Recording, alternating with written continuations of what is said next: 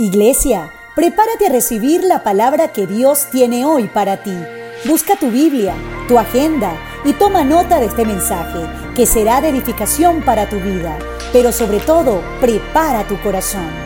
Red Vida Internacional. Dios te bendiga iglesia, es un honor poder compartir contigo el mensaje de la palabra del Señor. Hoy vamos a estar hablando de un mensaje el cual he titulado De vuelta a casa. Y quiero que me acompañes, por favor, a Lucas capítulo 15, versículo 11. Vamos a leer allí. Lucas capítulo 15, versículo 11. Ya tengo por acá el pasaje, Lucas capítulo 15, versículo 11. Y vamos a leer, por favor, la palabra de Dios. Dice, también dijo, un hombre tenía dos hijos. Y el menor de ellos dijo a su padre, Padre, dame la parte de los bienes que me corresponde y le repartió los bienes. Verso 13. No muchos días después, juntándolo todo, el hijo menor se fue lejos a una provincia apartada y allí desperdició sus bienes viviendo perdidamente. Y cuando todo lo hubo malgastado, vino una gran hambre a aquella provincia y comenzó a faltarle.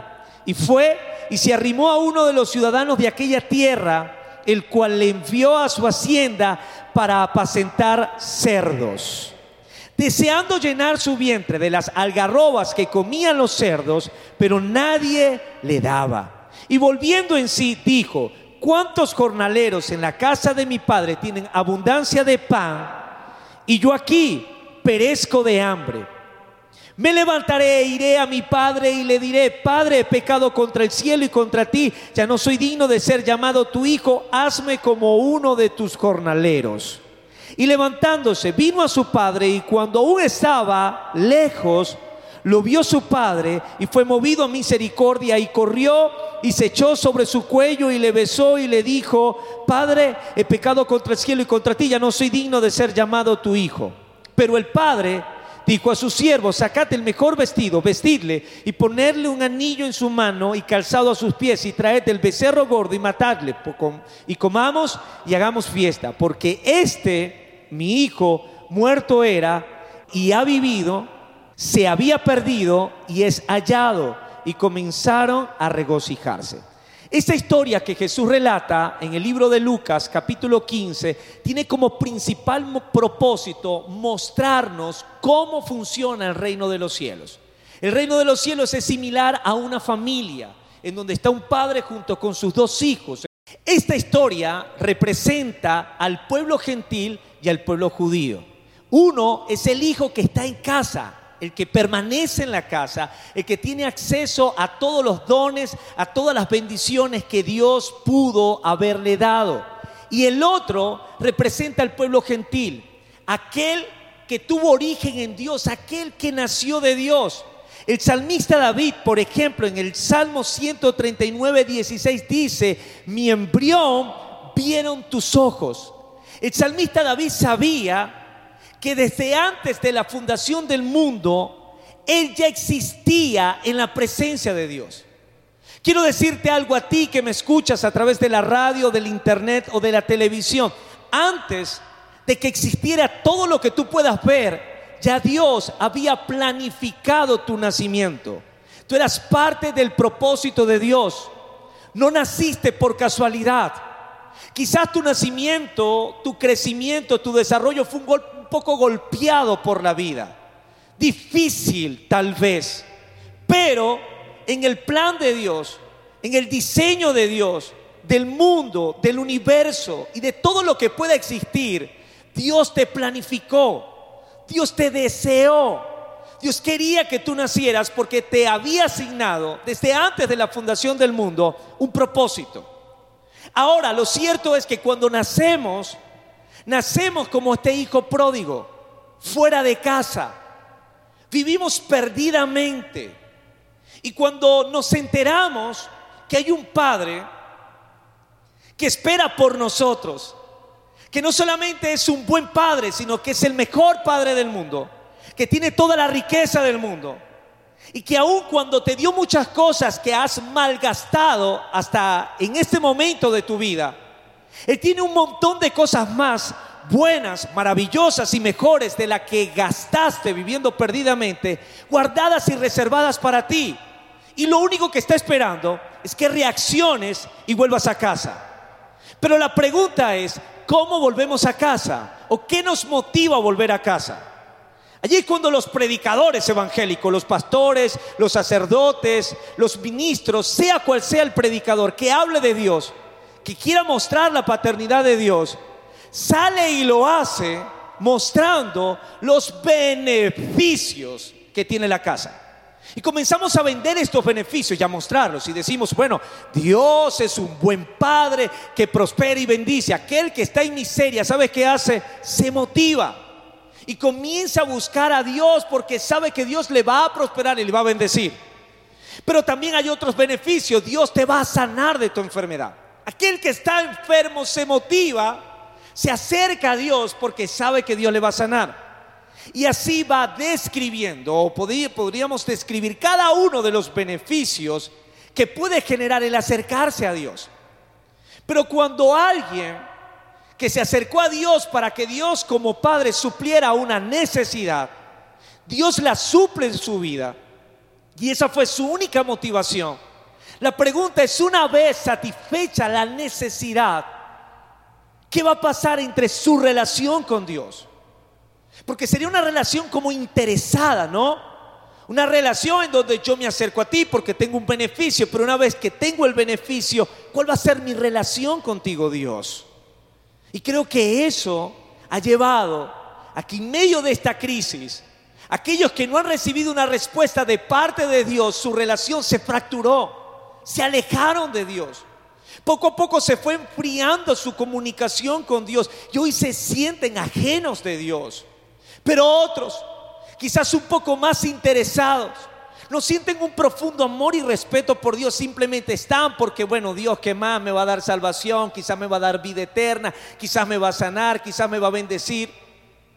Pero no hay una relación estrecha y profunda. Quiero que consideres lo siguiente. Este hijo se había gastado todo, sabía que había un buen padre, sabía que no merecía nada, pero también reconocía que cualquiera que vivía o viviera cerca del Padre podría tener mejor condición de vida que la que él tenía fuera. Quiero decirte algo hoy, a ti que me escuchas, que me ves, nunca habrá dinero en el mundo, nunca habrá riqueza en el mundo que te dé la calidad de vida que Dios pueda darte. Porque es una calidad de vida que trasciende toda obra u objeto material. Porque la calidad de vida que Dios puede darte es una calidad espiritual, emocional, que luego se puede convertir en una calidad de vida física, pero su origen principal es relacional. Es por eso que cuando este chico entra en sí y sale corriendo a la casa de su padre, él dice, no merezco nada tuyo, pero quiero estar aquí. No merezco nada de ti, Dios, pero anhelo estar aquí porque sé que no hay un mejor lugar que tu presencia. Yo quiero volver a casa, Dios. Yo quiero volver a donde tú estás. Y cuando ese chico se acercó y llegó a la casa de su padre, se encontró que junto con la relación estaba el beneficio. Y quiero decirte algo, Dios es tan buen padre que no solamente te va a dar consuelo con su amor, con la paz, con el perdón, con la misericordia, que son factores espirituales, sino que además el Padre tiene guardado para ti un sinfín de beneficios que pueden darte gozo, felicidad y paz plena por el resto de tu vida. Pero la pregunta es, ¿qué te está motivando a acercarte a Dios? No quiero predicarte un mensaje nunca más como pastor que sea como ese de la televisión americana, Pro Compra 2002. Compra ya, llama ya, el nuevo Stay Marker, el nuevo marcador con borra indeleble, con tinta indeleble. No quiero predicarte más un mensaje de compra y venta, de ofertas, en donde te sientes el ganador de la vida. Porque pareciera que Dios es un banco, pareciera que Dios es un extintor, úsese en caso de incendios. Es cierto, hay necesidades que Dios puede suplir en tu vida. Es cierto, hay una sanidad que Dios puede traer sobre tu cuerpo. Es verdad. Hay una paz que Dios te puede proporcionar. Pero más allá de eso, quiero decirte algo. Dios quiere ser tu amigo. Dios quiere conversar contigo y quiere tener una relación contigo, así como la que tú tienes con tu hijo, así como la que tú tienes con tu esposa, con tu esposo, con tus amigos. Dios quiere ser alguien en tu vida importante, no para veneración absoluta, exclusiva, sino para relacionarse a través del amor. Y lo vemos en Jesús. Porque si bien es cierto, Jesús como Dios, exhortó a los discípulos, regañó a los discípulos, los formó, los enseñó, los capacitó, impartió dones sobre ellos, pero aparte de eso, Jesús les escuchó. Incluso al final de sus tiempos Jesús les dijo que ya no serían más llamados siervos o servidores, sino que les llamaría amigos. ¿Qué tal si te acercas a Dios? No para que te sane, no para que te libre del COVID-19 o del virus o de la crisis o restaure tu empresa. A lo mejor tu empresa se va a quebrar. A lo mejor la enfermedad va a venir sobre tu cuerpo y a lo mejor mueras sin ser próspero nunca. Pero algo sí te puedo decir. Puedes vivir, puedes crecer y puedes morir siendo amigo de Dios. Y ser amigo de Dios es lo más maravilloso que te pueda suceder. Hace días estaba reunido con mis hijos en casa y les compartí acerca de este mensaje. Y les hice una pregunta. Les dije, ustedes han conocido a alguien tan importante, tan importante, que cuando lo vean, sienten como mariposas en el estómago. Y cada uno de ellos dijo, bueno, yo sí, yo no. Y les hice otra pregunta, ¿a quién te gustaría conocer que te genere esa sensación? Mi hija Katy, de 8 años, contestó, 9 años, contestó a una actriz de Disney que ni sé cómo se pronuncia su nombre, pero le brillaban los ojos cuando decía, papá, si la conociera. Daniel quiso conocer un gran futbolista y Mauri, bueno, no sabía quién conocer. Lo cierto es que en medio de esa conversación les hice otra pregunta, una tercera pregunta.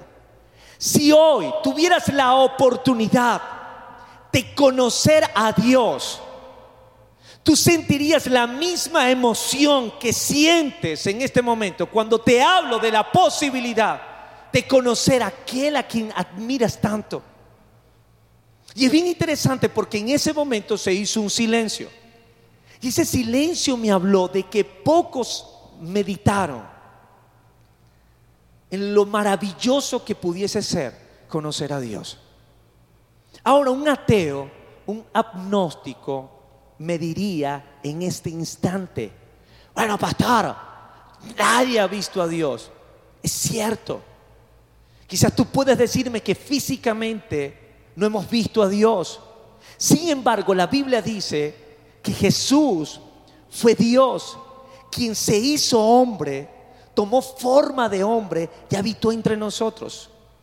Incluso un estudioso de la ley contemporáneo a Jesús, registrado en los libros históricos judíos, llamado Nicodemo, se atrevió a decirle a Jesús que él venía de Dios, porque las obras que Jesús hacía, nadie las había hecho para ese entonces. Yo nunca he visto a alguien caminar sobre las aguas, pero la Biblia dice que Jesús caminó. Nunca he visto a alguien multiplicar panes y peces, pero la Biblia dice que Jesús lo hizo. Jesús hizo tantas obras sobrenaturales y están registradas en la Biblia que no me cabe la menor duda de que era Dios en la tierra. Es decir, hay gente que sí vio a Dios, caminó con Dios y no solamente eso, fueron amigos de Dios. Abraham también dice la Biblia que conoció al ángel de Jehová, a Dios mismo, y dice que caminó con Dios. Y así como él, otros hombres compartieron con Dios. La pregunta es, ¿qué te hace pensar que Dios no puede interesarse en ti? Porque eres demasiado pecador, porque eres demasiado malo o mala. Para Dios tu pecado no es nada, para Dios tu maldad no es nada. Porque si tú tuvieras a solas una conversación con Dios de un minuto o un segundo, quiero decirte algo, tú serías otra persona. La Biblia registra en el libro de Hechos la vida de un hombre, Pablo, Saulo de Tarso, era perverso, malo, perseguidor de cristianos, un asesino, peor que tú. Y tuvo un encuentro con Jesús, fue un simple rayo de luz. Fueron dos, tres palabras que cruzó Saulo de Tarso con Jesús y su vida nunca más fue igual. A partir de ese momento dejó de ser el enemigo de Dios para convertirse en el amigo de Dios. Los beneficios del Evangelio son buenos, pero la relación con Dios es eterna. Los dones son maravillosos, la prosperidad es extraordinaria, la sanidad maravillosa, pero la relación con Dios es lo más valioso que tú puedas tener. Porque un hombre y una mujer puede vivir sin dinero, si no pregúntale a alguien que vive en la calle. Un hombre y una mujer puede vivir con una enfermedad, si no pregúntale a aquel que sufre de los riñones y está durante 20, 30 años dializándose, aprenden a vivir en medio de su dolor y de su aflicción. Pero ¿sabes qué? Un hombre sin una relación con Dios, una mujer sin una relación con Dios no puede vivir. Porque aquellos que sintieron tanto vacío en su corazón, que lograron creer que estaban a kilómetros de Dios, no le bastó todo su dinero para permanecer en la tierra. Se dieron un tiro, se volaron la cabeza y se arrancaron la vida. ¿Sabes por qué? Porque lo tenían todo, pero no tenían lo más importante, una relación y una intimidad profunda con Dios. Esto no se trata de una iglesia, no se trata de una relación, de una religión. Se trata de una relación íntima y personal con Jesús. Hoy todo se resume a una sola cosa, tus rodillas en el piso, tu corazón en el cielo, tus lágrimas en tu mejilla, adorando, conversando y teniendo intimidad con Dios. En tu habitación, en la sala de tu casa, en tu baño, en el patio, en donde sea. El salmista David sabía que su origen estaba en Dios. Él dijo, mi embrión vieron tus ojos. Pero en algún momento él perdió la relación con Dios. En algún momento se extravió de su relación con Dios. Así como te pasó a ti, que no sabes ni cómo orar, que quizás tienes una Biblia en tu casa y no sabes por dónde comenzar a leer. Y él hizo una oración que se encuentra en el Salmo 51, versículo 12. Él comenzó en medio de su dolor y de su aflicción y le dice a Dios, vuélveme el gozo de tu salvación y espíritu noble me sustente. El salmista David abrió su corazón delante de Dios y le dijo, yo necesito sentir el gozo de tu salvación. La salvación para David quizás era más profunda del pensamiento de que si me muero me voy al cielo o al infierno. Porque hay gente que está viva, respira, pero son como muertos en vida. Ya nada les anima, ya nada genera satisfacción en su carne, en su alma o en su espíritu. A ese punto llegó el rey David. Era rey de Israel, imagínate, Jerusalén, todo lo que existía. Judá gobernaba sobre todo el territorio. Tenía grandeza, fama, poder y gloria. Tenía todo lo que cualquier hombre pudiese desear para ese entonces. Pero había perdido algo, la satisfacción de saber que su relación con Dios estaba en armonía plena. Había un quiebre, había una enemistad, una separación entre él y Dios. Lo sabía. Y él le dijo, yo necesito sentir el gozo, la alegría, Dios, de que te conozco, de que tú me conoces. Quiero sentir la alegría, Señor, de que estoy contigo, porque estar con Dios es estar salvo. Estar en Dios es saber que estás salvo de todo, de cualquier cosa. Porque cuando tú estás con Dios, caminando con Dios, es caminar con un padrino. Oh, escúchame bien, alguien que no va a permitir que la enfermedad te toque, que la muerte no te toque. Es decir, vienen los beneficios luego. Son añadiduras los beneficios. Pero lo principal es tener presente el gozo, el entendimiento, la satisfacción plena de saber de que tú y Dios son amigos. Ahora, el salmista David, en medio de todo esto, sabía y conocía que tener una relación con Dios trae como consecuencia el beneficio. El hijo pródigo jamás pensó cuando llegó a la casa que el padre iba a darle beneficios, porque no merecía nada. Ya el padre le había entregado la herencia y la desperdició. Él jamás pensó que detrás de la relación habían beneficios. Escúchame bien, lo hemos hecho al revés, iglesia. Hemos acercado nuestra vida a Dios buscando el beneficio. Y encontrando el beneficio nos hacemos adicto al beneficio y nos olvidamos de la relación. Qué rico es ser bendecido. Y se vuelve una adicción ser bendecido. Tengo un buen carro, Dios ahora quiero un mejor carro, quiero más bendición. Y Dios te da un mejor carro, Dios ahora quiero una nave espacial porque quiero más bendición. Y nos hacemos adictos de los beneficios. Nos olvidamos de la relación. Pero cuando la relación llega primero, es maravilloso. Porque cuando la relación es primero, es porque estás quebrantado de espíritu. Sabes que no eres digno de nada, que no merecemos nada.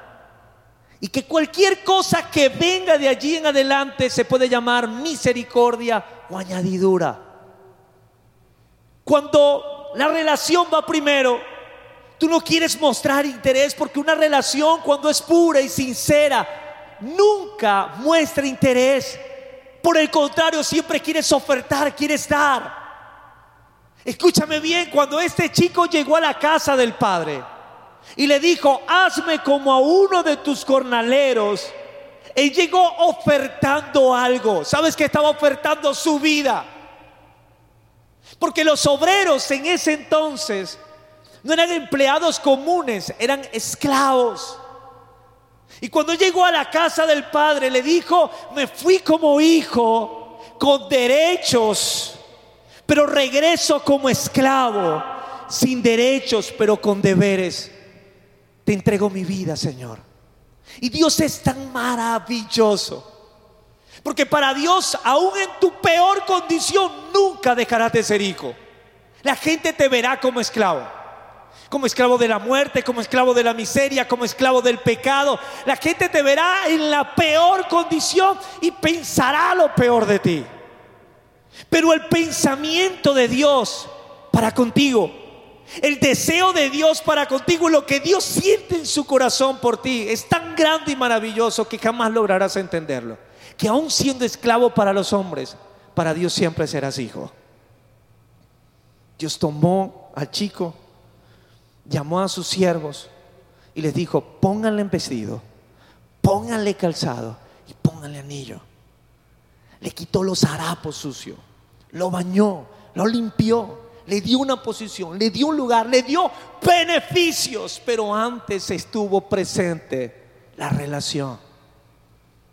Hoy te puedo hablar de muchos beneficios que Dios pueda darte, pero eso es nada comparado con una relación profunda con el ser más maravilloso que pueda existir en el mundo y en el universo. La persona más amorosa del mundo, más respetuosa, amable. Tener una relación con Dios es lo mejor que te pueda pasar en la vida. Porque cuando tienes desánimo, Él se despierta primero que tú, porque de hecho no duerme. Y cuando tú despiertas, tiene el desayuno preparado, un ave que canta en el borde de tu ventana, un rayo de sol que traspasa pasa por tu ventana, un aliento fuerte que irrumpe en tus pulmones y te hacen sentir que estás vivo, te regala la vida todos los días, te bendice, te prospera, te da tantas cosas maravillosas. ¿Y sabes por qué lo hace? Porque Él es bueno, porque te ama, porque para Él el que tengas una relación con Él es un compromiso eterno de cuidado para tu vida. El salmista David escribió, el Salmo 103. Y quiero leer ya para ir finalizando este salmo. El Salmo 103, versículo 1. El salmista David, en medio de su aflicción, recibió de parte de Dios aliento, fuerzas, petición y vigor. Genial. Comenzó a tener una relación con Dios, pero en algún momento esa relación se enfrió. Y él escribe el Salmo 103. Entonces David dice, bendice alma mía a Jehová. Bendecir es hablar bien. Bendice alma mía a Jehová. Habla bien de Dios. Y bendiga todo mi ser su santo nombre. Bendice alma mía Jehová y no olvides ninguno de sus beneficios. Una de las cosas que mantiene una relación a flote es el recordar y mantener presente los beneficios que ha generado esa relación. Quizás tienes con Dios una relación de un año, seis meses, ocho meses. Pero de pronto hoy estás desmotivado, desmotivada al punto tal que no quieres ni siquiera decir, Dios te amo. Pero has llegado hasta ese punto y la relación se enfrió. ¿Sabes por qué? Porque te dio amnesia espiritual según síndrome que me acabo de inventar. Es decir, se te olvidó todas las cosas que Dios ha hecho por ti. Si pudieras sentarte a la mesa, tomar lápiz y papel y comenzar a escribir todas las cosas que Dios ha hecho por ti, ¿sabes qué sucedería? Se avivaría la relación con Dios. Pero estamos tan adictos a recibir beneficios que rápidamente olvidamos todos los que hemos recibido por esperar más. Hoy Venezuela ha recibido muchos beneficios. Cualquier país, por menos de la mitad de lo que hemos vivido, ya estarían acabándose unos contra otros. Y lo que ha sostenido este país y lo que nos sostiene a los que estamos en este país, ¿sabes qué es? El que cada día que nos levantamos recordamos que si el día de ayer comimos, hoy también vamos a comer. Porque Dios, el que nos sostiene, el que nos sustenta, es el mismo ayer, hoy y siempre por los siglos de los siglos. Entonces, no voy a renegar por el día de hoy, porque cuando recuerdo el día de ayer y los beneficios que recibí de Dios el día de ayer, hoy tengo gozo, satisfacción y la plena certeza de que veré su gracia, su favor y su amor. Mira los beneficios que David tuvo que recordar de lo que Dios había hecho con él. Versículo 3. David dice entre los beneficios, Él es quien perdona todas tus iniquidades. El salmista David fue aquel que mató al esposo de aquella mujer que se paró en el balcón de Bexabé, mató a Urias Eteo y, y eso fue parte de su iniquidad. Y él dice, Él fue el que perdonó tus iniquidades. Ese día él dijo, Señor, es cierto, yo era un asesino y tú me perdonaste. Gracias Dios. Otro beneficio que recibió el salmista David, versículo 3, parte B, dice, el que sana todas tus dolencias. El salmista David llegó a decir que sus huesos estaban como triturados a causa de la aflicción. Ese dolor desapareció. ¿Sabes quién lo hizo? Dios. Otro beneficio que recibió David, dice el versículo 4, el que rescata del hoyo tu vida. Él sabía que su vida estaba en un pozo profundo y Dios lo extrajo de allí. Parte B del 4 dice, el que te corona de favor y misericordia. Cuando todo lo despreciaron y lo desecharon a causa del pecado y de la maldad, y la misericordia de Dios vino sobre su vida, hubo un antes y un después en la vida de David. Dios añadió favor sobre él. Él es el que sacia de bien tu boca de modo que te rejuvenece como el águila. Él es el mejor botox que puedas utilizar. Jehová es el que hace justicia y derecho a todos los que padecen violencia. Entonces el salmista David estaba entendido que la única forma de poder mantener una relación viva con Dios es recordar los beneficios, pero que la principal motivación de acercarse a Dios era reconciliándose, reconociendo que la relación con Dios es lo más valioso. Segunda de Corintios, capítulo 5, versículo 18. Mira lo que escribe el apóstol Pablo. Y todo esto proviene de Dios, quien nos reconcilió consigo mismo por Cristo y nos dio el ministerio de la reconciliación. Yo entiendo que muchas veces al acercarnos a Dios nos sentimos rechazados a nosotros mismos por Dios, sin que Dios nos rechace, pero nosotros nos sentimos rechazados. Decimos, no, Señor, yo no califico, no soy lo suficiente, no alcanzo. Es que jamás ni tú ni yo alcanzaremos esa distinción, quiero decírtelo. Pero hubo alguien que sí la alcanzó, Jesús. Ese día que conversaba con mis hijos, le contaba esta parte que te voy a contar a continuación. Yo le decía a mis hijos, imagínate tú sentado en un lado de la mesa. Imagínate a Dios sentado del otro lado de la mesa.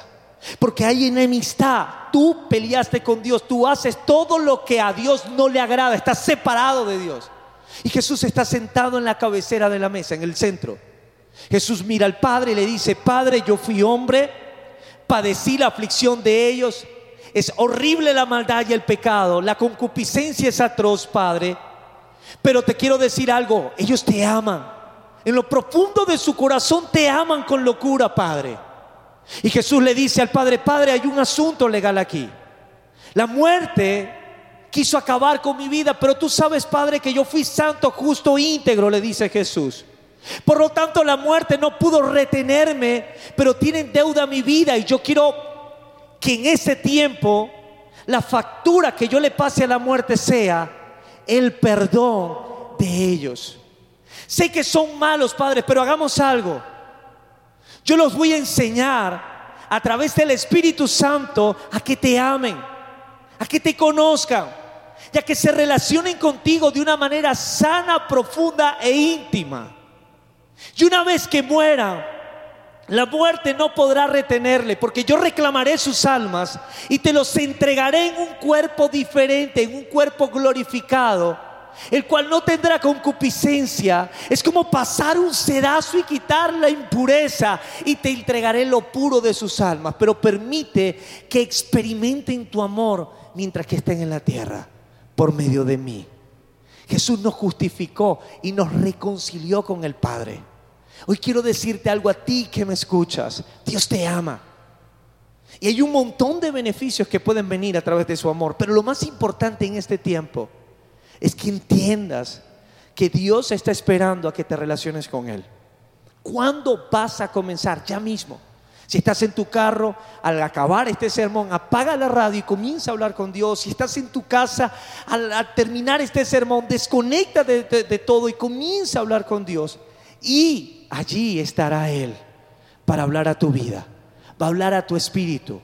Así como te ha hablado la conciencia en algún momento, va a hablar tu corazón. Así como has sentido corazonadas, así te va a hablar. Y te va a mostrar su amor y la más profunda y estrecha relación. Quiero finalizar con el siguiente pasaje. Segunda de Corintios capítulo 1, versículo 4 dice, el cual nos consuela, Dios en todas nuestras tribulaciones, para que podamos también nosotros consolar a los que están en cualquier tribulación, por medio de la consolación que nosotros somos consolados por Dios. En medio de cualquier aflicción, el mayor consuelo no es la bendición de un carro, la mega sanidad, el mega milagro. La consolación más importante o el consuelo más importante que hemos recibido de Cristo es que al morir resucitaremos e iremos a la presencia de Dios y estaremos por la eternidad con Él en una relación estrecha y profunda de amor, de paz y de bendición profunda como la que nunca antes habías tenido con Dios. Hoy Quisiera que allí en donde estás pudieras inclinar tu rostro por un instante, por favor. Y puedas tener tu primera conversación sincera con Dios. Y que así como ese hijo pródigo, hoy puedas llegar a la casa del Padre y decirle esto que voy a repetir. ¿sí? Tú lo vas a repetir conmigo. Tú le vas a decir, amado Dios, hoy reconozco que no merezco nada de ti que eres tan bueno y tan maravilloso, que estuve lejos de ti y no me acercaba por temor a no calificar a lo grande y extraordinario que tú eres. Pero Jesús, tu Hijo, me amó tanto que me dio la gracia y el favor de ser el intermediario entre tú y yo, Dios y así poder acceder al ser tu hijo. Gracias por hacerme tu hijo, Dios. Porque tú eres el mejor padre que un hijo pueda tener. Porque jamás permitirás que aun cuando yo quiera ser esclavo, yo pueda actuar como esclavo. Porque tú no me llamaste para ser un esclavo de la maldad, ni de la muerte, ni del pecado. Tú me llamaste para ser tu hijo. Gracias Dios por permitirme ser tu hijo. Te amo en el nombre de Jesús. Amén y amén. Le doy gracias a Dios por tu vida. Gracias por disponer de este tiempo para compartir de este mensaje. Espero que en tu intimidad puedas profundizar en tu relación con Dios y puedas continuar adorándole en tu casa. Dios te bendiga. Hasta luego. Esperamos que esta palabra haya sido de bendición para tu vida. Síguenos por Red Vida Internacional.